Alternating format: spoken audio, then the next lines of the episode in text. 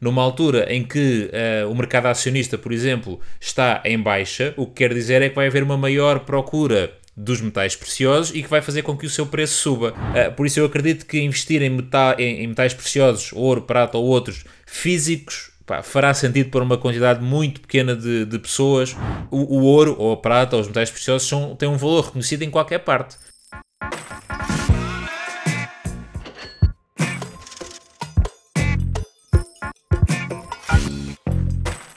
Olá pessoal, sejam muito bem-vindos ao quarto episódio da terceira temporada de Capital Talks. O meu nome é Sancho Sampaio. E eu sou o Sérgio Rodrigues. E hoje vamos falar sobre metais preciosos. Ao longo deste podcast já falámos sobre diversas ferramentas de investimento e da importância de ter uma carteira diversificada. No entanto, muitas vezes, quando na hora de montar um portfólio, os metais preciosos acabam por passar um bocadinho despercebidos. Uh, dito isto, Achas que devemos considerar os metais preciosos na hora de investir? E se sim, porquê? Sim, os metais preciosos, concordo contigo, muitas vezes ficam esquecidos aqui no meio de, das ações e dos ETFs, eh, falamos muito sobre isso e, e, os metais preciosos acabam por ficar aqui um bocadinho para trás. Uh, no entanto, e na minha opinião, é extremamente importante nós uh, termos em consideração os metais preciosos na nossa carteira. Uh, e porquê? Por uma razão muito, muito simples, que é o que se chama a correlação. Ou seja, a correlação é uma medida estatística que serve para muitas coisas, mas aqui aplicada especificamente ao mundo dos investimentos, está relacionada com uh, o comportamento de pá, duas classes de ativos na, no mesmo prazo. Ou seja, quando uma, um determinado ativo, uma determinada uh, classe sobe, por exemplo, o que, é que acontece à outra? E no caso do, dos metais preciosos, do ouro especificamente, ok? Metais preciosos podem ser vários e todos eles acabam por ter mais ou menos o mesmo comportamento, mas normalmente fala-se aqui muito especificamente do ouro o ouro tem correlação negativa com todas as outras classes de ativos. O que quer dizer que faz sempre um movimento contrário a, a, todos os outros. Por isso, quando as ações descem, o ouro sobe, quando o imobiliário desce, o ouro sobe, e ao contrário também, obviamente, quando as ações sobem, o ouro também desce. Uh, e, e, daí a importância do, uh, do, dos metais preciosos, ou do ouro especificamente, porque em alturas em que os ativos tendencialmente que mais valorizam e que as pessoas mais procuram, e aqui estamos a falar especialmente das ações, um, e nós sabemos que todos os mercados são cíclicos, por isso, na altura em que as ações não estão a crescer, o que vai acontecer é que o ouro, tendencialmente, e de acordo com a, com a, a história, digamos assim, o que vai acontecer é que o ouro vai valorizar.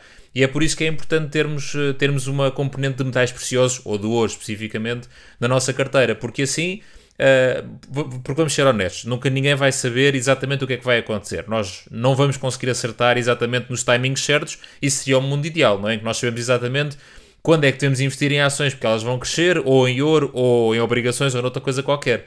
Nós não sabemos isso, ou pelo menos 99,9% de nós não sabe isso. E por isso, ao termos sempre uma componente de metais preciosos na nossa carteira, o que vai acontecer é que vamos estar sempre protegidos contra alturas em que as nossas ações, o nosso imobiliário, as nossas obrigações desvalorizem, porque sabemos que historicamente há o comportamento inverso um, dos metais preciosos. Obviamente, por ter este comportamento inverso, esta correlação negativa, também nos vai pesar uh, quando tudo o resto está a crescer, ou seja, uh, quando as ações estão a crescer, nós sabemos que tendencialmente o ouro vai baixar e por isso o nosso portfólio vai sofrer qualquer coisa com isso, é verdade. No entanto, Uh, pesando as duas coisas, uh, na minha opinião, acho que beneficiamos bastante em ter o ouro ou os metais preciosos na, na, nossa carteira, porque nos vão dar aqui uma, uma ajuda a não termos uma quebra tão grande na rentabilidade do nosso portfólio de uma forma geral, uh, quando estamos em alturas menos, menos boas. Isto por um lado, ou seja, esta correlação negativa com tudo o resto, que é um ponto importante, e há um, uma outra vantagem que é, é uma, uma expressão que o, o, famoso Robert Kiyosaki, o autor do Pai Rico, Pai Pobre, uh, usa muitas vezes, é que o ouro, ou prata, ou os metais preciosos são o que ele chama o dinheiro de Deus. E porquê? No, isto não é nada religioso, muito pelo contrário, um, ehm, é apenas porque é algo que não pode ser uh, criado do nada. É algo que já existe, está lá metido dentro de, das, das montanhas, já há milhões de anos, está lá e não pode por isso simplesmente ser criado tal, por exemplo, ao contrário do, do, dinheiro normal, das notas e das moedas que nós sabemos que são impressas literalmente com a necessidade de, que dos bancos centrais, uh, que os bancos centrais definirem. O caso do ouro ou da prata, por isso simplesmente não se pode criar do nada. E por isso há ali uma, há, uma questão de, de valor intrínseco muito mais interessante até do que na, na moeda tradicional, uh, porque há aqui estas, estas limitações. Uh, e por isso, por ser uma coisa uh, negativamente correlacionado com tudo o resto. E por ser algo que não pode ser não pode ser criado, não pode ser adulterado, é uma coisa que simplesmente tem que ser extraído e daí haver um grande reconhecimento de valor. Na minha opinião, acho que é muito importante termos uma parte do nosso portfólio neste tipo de, de, de ativos. Uhum. Mas quando existe essa, quando os bancos, o Banco Central Europeu emite mais dinheiro para algum país, normalmente esse dinheiro não tem que ser justificado com mais ouro a existir ou já não existe essa, essa relação? Já, já não existe, ou seja, já, já existiu e uh, antigamente havia essa, essa ligação entre a moeda impressa e o ouro. Um, e salvo erro, o presidente Nixon dos Estados Unidos, ali nos anos 70, mais coisa menos coisa, uh, quebrou essa, essa ligação entre as, entre as duas coisas e a partir daí não tem que haver o correspondente em ouro uh, na moeda. Ou seja, isto depois cria o famoso tema da inflação, que, que também se, se ouve falar muito, que é no fundo um excesso de dinheiro em circulação, uh, precisamente por não haver essa ligação. Ou seja, os bancos centrais, seja o europeu, seja o Fed nos Estados Unidos, seja o Banco de Inglaterra ou qualquer outro, são livres entre aspas, e já vou explicar as aspas, de imprimir o dinheiro que querem. Uh, eu digo livres, entre aspas, porque obviamente isto está tudo ligado às políticas monetárias, às políticas económicas de, dos países ou das comunidades, e obviamente não é imprimir sempre porque sim, mas quando há uma perspectiva de se querer uh, acelerar a economia, de querer aqui dar algum mais dinheiro para as pessoas poderem uh, gastar, poderem investir, então tendencialmente há uma impressão maior de, de moeda e ao contrário, quando, quando se quer arrefecer a economia, esse, essa impressão para. Mas, mas não, atualmente não há, pelo menos nestes, uh, nestes bancos centrais principais, não há nenhum tipo de ligação uh, ao ouro. Uhum. Bom, e, e, como em tudo, uma ação, por exemplo, desce ou sobe de valor consoante a procura e a oferta. Mas na maior parte das vezes ela é justificada ou por um report de uma empresa ou por alguma notícia que saiu ou outra coisa qualquer relacionada com a própria empresa ou com as empresas do mesmo setor. Uh, já no caso dos metais preciosos, porquê é que há essa oscilação de preço? Exatamente pelo mesmo motivo, ou seja, as oscilações de preço uh, acontecem porque há uma maior procura ou uma maior oferta desse ativo. Neste caso que estamos aqui a falar é exatamente igual. Ou seja, o que é que acontece? Por exemplo, como estavas a dizer e bem, no caso de, das ações, por exemplo, uma empresa lança um determinado um, ehm, reporte financeiro e, com base nesse reporte financeiro, os acionistas ou os investidores, de uma forma geral, estão mais confiantes ou menos confiantes naquela empresa e por isso vão comprar ou vender as ações. Aqui é exatamente igual, ou seja, quando estamos numa altura, e, e vai muito ligar com o que estávamos a falar há pouco, numa altura em que uh, o mercado acionista, por exemplo, está em baixa, o que quer dizer é que vai haver uma maior procura dos metais preciosos e que vai fazer com que o seu preço suba. Ao contrário, quando o mercado acionista está em recuperação ou está em crescimento, os investidores vão vender as suas, eh, a sua participação, os seus investimentos em metais preciosos porque querem canalizar esse dinheiro para, por exemplo, o mercado de ações. Por isso, na verdade, o que, o que faz algo, a cotação de um ativo, de uma forma geral, subir ou descer, é sempre a questão da, pro, da procura e da oferta. E é sempre a forma como os investidores reagem ao mercado, reagem às outras classes de ativos. Por isso, o que é que nós sabemos? Sabemos que, tendencialmente, em alturas mais incertas, de menores rentabilidades, de maior insegurança nos mercados, as pessoas vão procurar mais o ouro e faz com, isso faz com que o preço suba quando as coisas recuperam, porque sempre recuperaram, e vou arriscar dizer que sempre irão recuperar, quando as coisas recuperam, os investidores então vendem a sua participação no mercado de, de metais preciosos para poderem canalizar o dinheiro para, para, outra, para outra classe de ativos. Porque é importante nós termos isto em mente, ou seja, o dinheiro é finito, ou seja, cada investidor só tem uma determinada quantidade de dinheiro, por isso se está a investir numa coisa, ou das duas uma, ou é porque tinha dinheiro em caixa, dinheiro parado que colocam nos mercados de novo, ou então vai ter que vender uma outra participação qualquer para poder comprar numa, numa outra classe de ativos ou num outro ativo de uma forma, de uma forma geral. Por isso, o que faz subir o preço do ouro ou descer o preço do ouro é exatamente a mesma lógica que faz subir e descer o preço de qualquer outro ativo. O sponsor deste episódio é Wall Streeters. Wall Streeters é uma plataforma que tem como objetivo ajudar os investidores de retalho a investirem na bolsa sem precisarem de ter conhecimentos avançados para encontrarem oportunidades no mercado ou até mesmo para gerirem o seu portfólio. Nesta plataforma podem encontrar várias features como pesquisa de ações, onde tem algoritmos que permitem aos investidores ter uma visão simples e completa sobre o valor de cada empresa, portfólio, onde podem criar o vosso portfólio e conectar à vossa corretora, Deste modo, conseguem gerir todos os vossos investimentos numa só plataforma, sem recorrer a folhas de Excel aborrecidas. E views, que são dashboards que dão facilmente para ser editados, em que o objetivo é escolherem a informação que querem ver. Neste momento, a plataforma ainda está em fase beta, portanto o acesso é gratuito. Partilha o teu feedback com os fundadores sobre as funcionalidades que gostavas de ver implementadas ou bugs que precisem de ser resolvidos. Podes aceder ao site através de www.wallstreeters.io.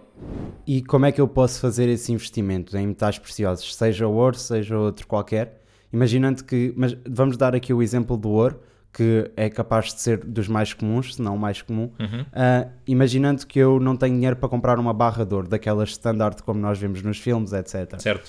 Uh, há alguma maneira de eu investir uma quantidade de dinheiro mais baixa uh, em ouro? Sim, ou seja, essa, essa forma que tu estás a dizer é, pá, não, não está acessível para a maior parte das pessoas. Comprar aquelas barras, seja de ouro, seja de prata, seja o que for, uh, mas quem quiser fazer e tenha menos dinheiro, também há quantidades mais pequenas. Ou seja, não é que eu preciso comprar uma barra inteira. Há, eh, lá está, eu posso comprar produto, posso comprar, pá, há formatos de moedas, há em formatos de uh, joalharia, ou seja, há coisas que são feitas em ouro e que eu, posso, que eu posso comprar, ou então comprar mesmo quantidades mais pequenas de ouro puro. Pronto. Ainda assim, mesmo que eu tenha dinheiro para essas quantidades mais pequenas, temos sempre ali alguns problemas. Primeiro é o risco de ter algo que é físico, que está ali guardado num sítio qualquer e que eventualmente se pode perder. Uh, depois há a questão do, do cash flow que não é, não é gerado, ou seja, é uma coisa que está ali parada uh, e que eu eventualmente vou ganhar alguma coisa quando vender, mas também posso estar aqui a ser prejudicado, prejudicado por isso. Uh, por isso eu acredito que investir em, meta, em, em metais preciosos, ouro, prata ou outros, físicos, pá, fará sentido para uma quantidade muito pequena de, de pessoas uh, que, que, que, pá, que, se revê nesse tipo de investimentos. A segunda forma de, de o fazer, e aqui eu diria que é o mais adequado para a esmagadora maioria das pessoas, é através de ETCs, ou seja, uh, há os ETFs, nós já falámos aqui brevemente sobre eles, são fundos de investimento, uma classe de ativos. Aqui, como estamos a falar do ouro, estamos a falar de commodities, e então chama-se ETC, Exchange Traded Commodity. E o que isto quer dizer é que então é um produto, é um género de um fundo de investimento onde eu vou investir e a variação é de acordo com o preço do ouro ou o preço da prata. ok? Eu, eu estou sujeito, estou exposto à variação do preço destas commodities especificamente. ok? Eu posso comprar aí um ETC, obviamente com um preço bastante mais, mais baixo do que uma barra de ouro. E estou sujeito a, a, isso. Estou sujeito à variação do, do preço do ouro e à valorização ou desvalorização dela, obviamente. A terceira alternativa um, que pode ser interessante, e na minha opinião é interessante, para quem gosta de ter algum tipo de cash flow gerado, porque a verdade é que mesmo através do ETC eu não tenho nenhum tipo de fluxo de caixa, ok? estou a investir na matéria-prima, ela valoriza ou desvaloriza e eu vou ganhar dinheiro ou não quando eu vender aquela participação. Por isso não há nenhum tipo de fluxo de caixa a ser gerado. A terceira hipótese corrige este problema ou este, esta desvantagem, digamos assim, que é então eu investir em empresas, comprar ações de empresas que se dediquem à exploração uh, destes minérios, do ouro ou da prata, seja o que for. Ou seja, porque há, obviamente, o, o ouro está lá metido dentro das, das, montanhas, debaixo do chão, é preciso retirá-lo de lá e há uma série de empresas uh, por esse mundo fora que o fazem.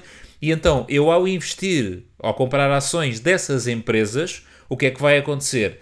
Se houver uma maior procura de ouro, essas empresas vão ter mais trabalho e vão valorizar, e por isso eu estou exposto na mesma, não é? Porque eu, ou seja, não estou exposto ao preço do ouro, mas estou a investir em empresas que vão fazer com que o ouro esteja disponível nos mercados. Por isso, se houver uma maior procura, essas empresas também vão ter mais trabalho e vão vender mais. E aqui pode haver, e há algumas empresas que o fazem, distribuição de dividendos dessas empresas, ok? As empresas, o negócio delas é o ouro, é a extração de, de ouro, por exemplo, e elas fazem distribuição de dividendos. Ou seja, eu estou exposto na mesma a uma maior procura de ouro, mas não através do ouro, mas sim através das empresas que o vão, que o vão uh, retirar e que o vão revender e que vão trabalhar com ele e um, ehm, vou ganhar alguns dividendos com isso. Ou seja, eu aqui, uh, por isso, em forma de resumo, a primeira hipótese do ouro físico diria que não faz sentido para a maioria das pessoas. Depois, temos estas duas hipóteses que são diferentes. Atenção, investir no ETC, eu estou exposto diretamente ao preço do ouro, por exemplo, ok? Uh, se eu investir numa empresa que faça a extração do ouro, é uma coisa um bocadinho diferente, porque eu não estou exposto diretamente à variação do ouro, mas indiretamente estou, porque um, ah, se há mais uma maior procura de ouro, então estas empresas vão ter mais trabalho e vão valorizar e eventualmente pagar-me pagar dividendos. Por isso, eu diria que estas duas últimas serão as opções mais adequadas para quem uh, tem pouco dinheiro, ou, ou pelo menos tem menos dinheiro, mas quer na mesma estar exposto a este tipo de mercados. Uhum. Sim, e até porque, voltando aqui um bocadinho ao início da questão, quando tu falaste sobre, ok, pode não ser em barras de ouro, mas pode ser em peças de ouro, etc. Normalmente, qualquer peça de ouro que seja esculpida ou que tenha algum trabalho manual já vai ter um valor superior à quantidade de ouro que a peça tem certo. em si. Portanto, acaba por ser um investimento que não, que não está relacionado diretamente com o valor do ouro, ou pode estar, mas não é, não é exatamente o mesmo. Então acabamos por valorizar só a, a peça em si e não um investimento na, no próprio ouro, podendo não ser o melhor, não é?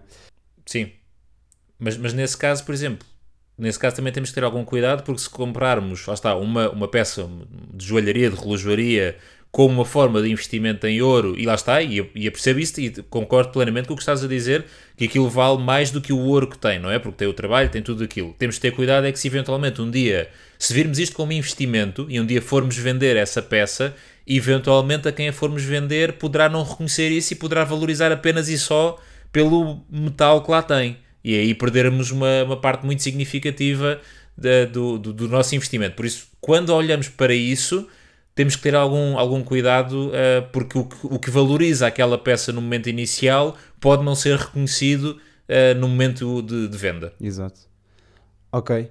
Um, e para finalizar esta, esta nossa primeira parte do podcast, é muito comum ouvir-se dizer de que em momentos de crise, e já falámos um bocadinho sobre isso neste episódio, que é bom investir em metais preciosos.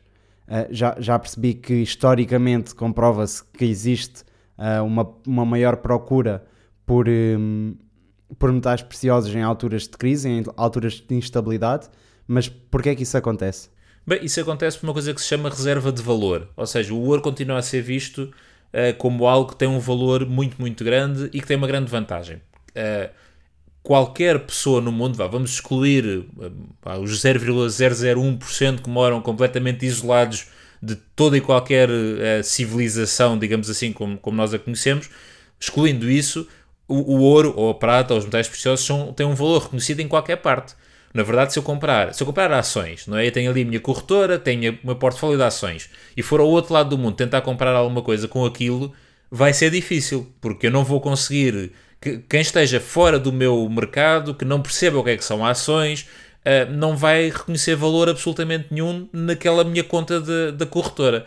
O ouro é diferente. O ouro há vários milhares de anos que é visto como algo com valor, hoje é visto, e, e digo ouro ou prata ou outra coisa qualquer, mantém-se exatamente a mesma, a mesma uh, lógica.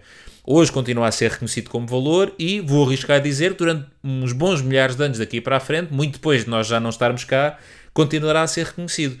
Esta é, esta é a vantagem do ouro, é que se tudo correr mal, e aqui muito focado na parte do ouro físico, ok? Porque devemos sempre pensar no pior cenário possível. Vamos para um, um cenário pá, quase de fim do mundo, em que somos todos recambiados para, para bunkers e, e, e pouco mais. Quem tiver o, o, algum ouro físico, ok?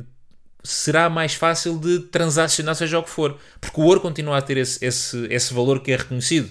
Uh, independentemente de tudo o resto ter acabado, o ouro tem esse peso que as outras coisas não têm. E por isso, em momentos de crise, uh, e viu-se muito, por exemplo, em fevereiro, março de 2022, com a, com a primeira invasão da Ucrânia, que foi uma altura uh, trágica para os mercados acionistas de uma forma geral, o preço do ouro disparou. Porque era neste sentido de, epá, se isto correr realmente muito mal e embarcarmos para uma terceira guerra mundial, uma coisa mesmo praticamente do fim do mundo, o ouro tem um valor grande que será reconhecido depois disto tudo acontecer. Um, e, e, daí ser sempre falado nesta perspectiva de reserva de valor e ser especialmente bom ter em alturas de crise. Qual é o problema das alturas de crise ou dos momentos de crise? É que nessa altura é muito mais caro porque toda a gente o procura. E é por isso que nós, se devemos, e aqui relacionando com a nossa primeira questão, com que nós começámos a nossa conversa, se nós começarmos a investir em ouro sempre, ou seja, mesmo quando o ouro está em baixo, que é quando as ações estão em alta tendencialmente, se nós começarmos a investir, nós vamos conseguir comprar ouro a um preço muito mais barato e o que vai fazer é que nós, nos momentos de crise, ele vai valer muito mais se nós os quisermos transacionar e converter em dinheiro. Porque na verdade, e, e vamos ser muito honestos, num cenário pá, mesmo fim do mundo absoluto, nem o ouro nos serve de muito, ok? A verdade é essa. O que nos interessa é ter dinheiro em mão, que, eh, aliás, termos produtos em mão que sejam transacionáveis. Mas é muito mais fácil eu conseguir acesso a esses produtos se eu, se eu tiver algo que reconhece valor do que não. Aliás, nós tivemos um, um, episódio logo na primeira temporada sobre a moeda, a história da moeda, o que é que, o que é que, qual é a importância da moeda. E uma coisa que nós falámos é a moeda tem valor porque as pessoas reconhecem valor nela. E aqui o ouro é exatamente isso. 99,999% do mundo reconhece valor no ouro. E é por isso que é uh, importante, particularmente nos momentos de crise, termos algum investimento, que obviamente ganhamos muito se fizermos um investimento antes desse momento de crise, onde ele está muito mais barato, tal e qual como qualquer outra, uh, qualquer outra classe de ativos. Ok. Então vamos terminar assim a nossa primeira parte e passar para a nossa pergunta da comunidade, que nos chega do Tiago, uhum. e ele pergunta se posso substituir a minha percentagem do portfólio de ETFs para, para metais preciosos. Bem, poder pode sempre, obviamente, não é? Pode sempre vender uma participação ou uma parte da participação que tem em ETFs e que estou a assumir que sejam ETFs de outra, de outra coisa qualquer, uh, porque também há, por exemplo, também há ETFs de empresas de mineração de ouro especificamente, ok? Nós estávamos a falar há pouco das várias uh, formas de investir no ouro. Há também ETFs que investem especificamente e exclusivamente em empresas de mineração de ouro, ok? Se nós não quisermos investir numa em particular, podemos fazê-lo via ETF. Por isso estamos aqui a assumir que é um ETF de outra coisa qualquer. Poder pode sempre. Se deve fazê-lo, acho que de acordo com, com, o que nós temos vindo a falar neste episódio, na minha opinião, sim, faz sentido qualquer pessoa ter uma parte do seu portfólio uh, investida em metais preciosos. Agora, depende muito de, da estratégia de cada um, depende muito da altura em que nós estamos, depende muito se, se a pessoa acha que faz sentido ou não.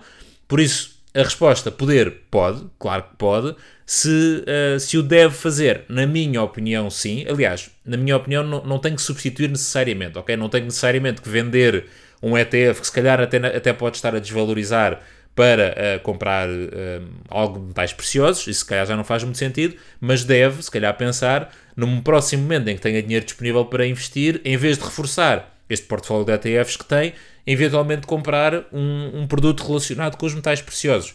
Pronto, um, ehm, por isso lá está, nesta altura em que nós estamos a gravar, aqui no início de, de dezembro de 2022, o mercado acionista continua em baixa, o mercado de metais preciosos está, uh, continua em alta e tem sido o que tem que dado algum algum folgo aos portfólios que estão diversificados, por isso, nesta altura, será tendencialmente mais caro. Ainda assim, a lógica do investimento a longo prazo, que nós tanto aqui falamos, aplica-se exatamente da mesma forma, ok? Uh, por isso, o ouro agora, por exemplo, está mais caro do que estava há um ano, porque lá está, os investidores estão à procura dele.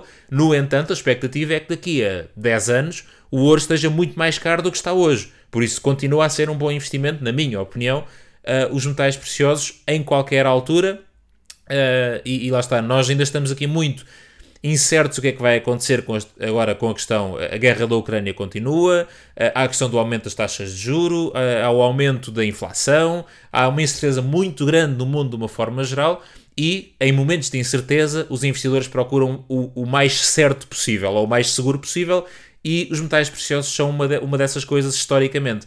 Por isso, mesmo estando mais caro do que estava no início do ano, visto que todo o mundo económico, digamos assim, continua muito instável e muito inseguro, uh, provavelmente continuará a fazer todo o sentido investir em metais preciosos nesta altura, pelo menos na minha opinião.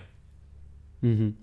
Eu queria acrescentar também, porque eu acho que uh, pode também ser por aí que o Tiago queria fazer esta questão, mas se não foi, uh, fica, fica uma questão minha, que é se existe aqui uma substituição no sentido de segurança do portfólio imaginando que eu tenho um perfil uh, de investidor que não arrisca muito, que não gosta de arriscar, que prefere a segurança, se os metais preciosos têm a mesma segurança do que alguns ETFs, uh, ah, por exemplo, a maior parte dos ETFs nós investimos em vez de ações porque não apresentam uma oscilação tão grande, não é? Uhum. Uh, agora a minha questão é se os metais preciosos podem substituir os ETFs no sentido de dar essa segurança ao portfólio. Sim, tendencialmente os metais preciosos têm uma volatilidade mais baixa do que, do que as ações, ou mesmo que seja através de um ETF de ações.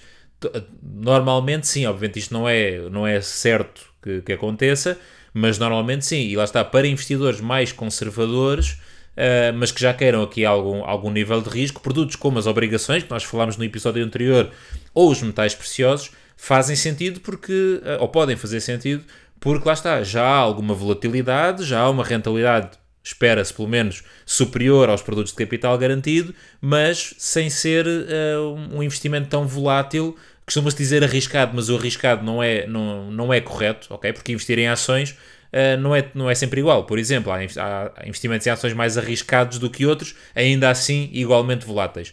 Mas de qualquer forma, o investimento em metais preciosos uh, pode fazer sentido para investidores que sejam mais conservadores, tenham maior aversão ao risco, mas que já procurem alguma diversificação e que já estejam disponíveis para, uh, entre aspas, correr alguns riscos e também com isso terem uma expectativa de rentabilidade maior, sim.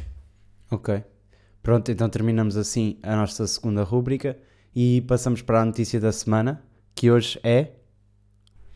A notícia da semana foi uma notícia que saiu aqui no, no Daily da Meu Capital um, e que fala sobre a correlação positiva, e nós falámos há pouco sobre a correlação, correlação positiva entre Bitcoin e o ouro. E isto é um, é um ponto importante porque uh, nunca se percebeu muito bem, ou pelo menos que eu tenha conhecimento, qual era a correlação de, de, de criptomoedas de uma forma geral com as outras classes de ativos. Não, não era uma coisa muito perceptível, ninguém percebeu se aquilo era correlacionado com as ações, se não era. Um, e falou-se desde o início também, pelo que eu me lembro das criptomoedas, de se falar nesta questão da reserva de valor, que nós falámos em relação ao ouro, um, e também ser que, que, investir em criptomoedas seria também uma, uma forma de investimento pela reserva de valor. E eu confesso que sempre fui muito cético em relação a essa parte da reserva de valor nas criptomoedas, mas aparentemente uh, aconteceu pela primeira vez haver esta correlação positiva entre a Bitcoin e o, o ouro. O que vem sustentar a tal ideia de, da reserva de valor. Ou seja, aparentemente, nas alturas em que os, os investidores estão mais inseguros, mais, uh, menos confortáveis com o risco, em que o mercado de acionistas está mais em baixo e que eles tentam procurar ativos menos voláteis e tendencialmente, digamos assim, mais seguros, aparentemente pela primeira vez parece que o ouro e a Bitcoin foram uh, soluções. Antes, antes seria só o ouro e agora aparentemente a Bitcoin juntou-se a isso. E isto pode ser um ponto muito importante e pode ser um ponto de viragem, até de certa forma, na confiança que a Bitcoin, e não vamos aqui generalizar e falar de outras criptomoedas, porque é um mundo enorme, uh, por isso não vamos falar de criptomoedas de uma forma geral, vamos falar de Bitcoin especificamente. Pode ser aqui um ponto importante e um ponto de viragem para que haja alguma confiança dos investidores, de uma forma geral, na Bitcoin, porque há uma grande confiança dos investidores no ouro. Se agora estamos a perceber, lá está, isto foi uma vez, pode nunca mais acontecer, não é? Mas se realmente começarmos a perceber que esta correlação positiva entre o ouro e a Bitcoin se mantém, isto pode ser aqui um ponto muito interessante a favor do investimento em, em Bitcoin. Uh, não é a mesma coisa, lá está, não, não podemos olhar uh, e dizer que seja exatamente a mesma coisa, pelo menos para já, e pelo menos o conhecimento que eu tenho, não acho que investir em Bitcoin e ouro seja exatamente igual, mas eu vejo esta notícia de uma forma bastante positiva, interessante acima de tudo, que é uh, dar aqui alguma.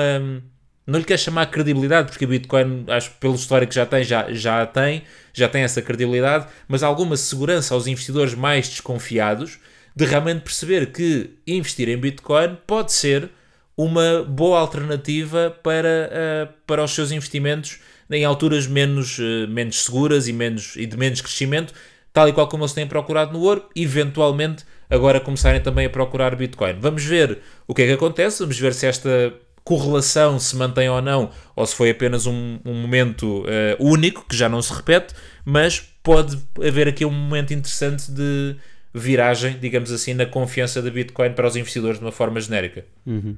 Sim, porque apesar de uma vez não são vezes, não é? Uh, como é que costumo dizer, e então na parte dos investimentos é extremamente importante uh, ter uma análise histórica uh, de algum tempo para conseguir justificar ou para pelo menos ajudar a prever o que é que pode acontecer.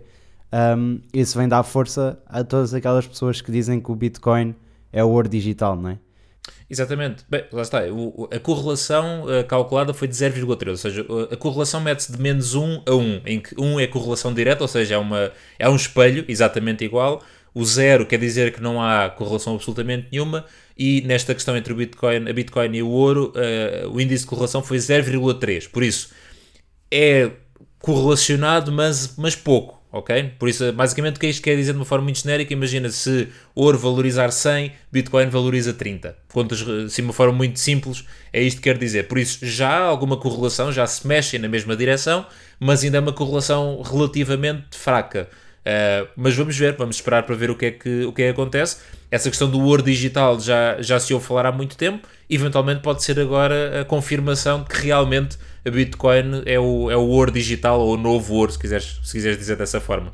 Sim, isso é curioso, até porque, se bem me lembro, houve uma altura, uh, que há uns, há uns anos, que a correlação era negativa, em que havia muita gente que estava a tirar dinheiro do ouro para colocar uhum. na Bitcoin.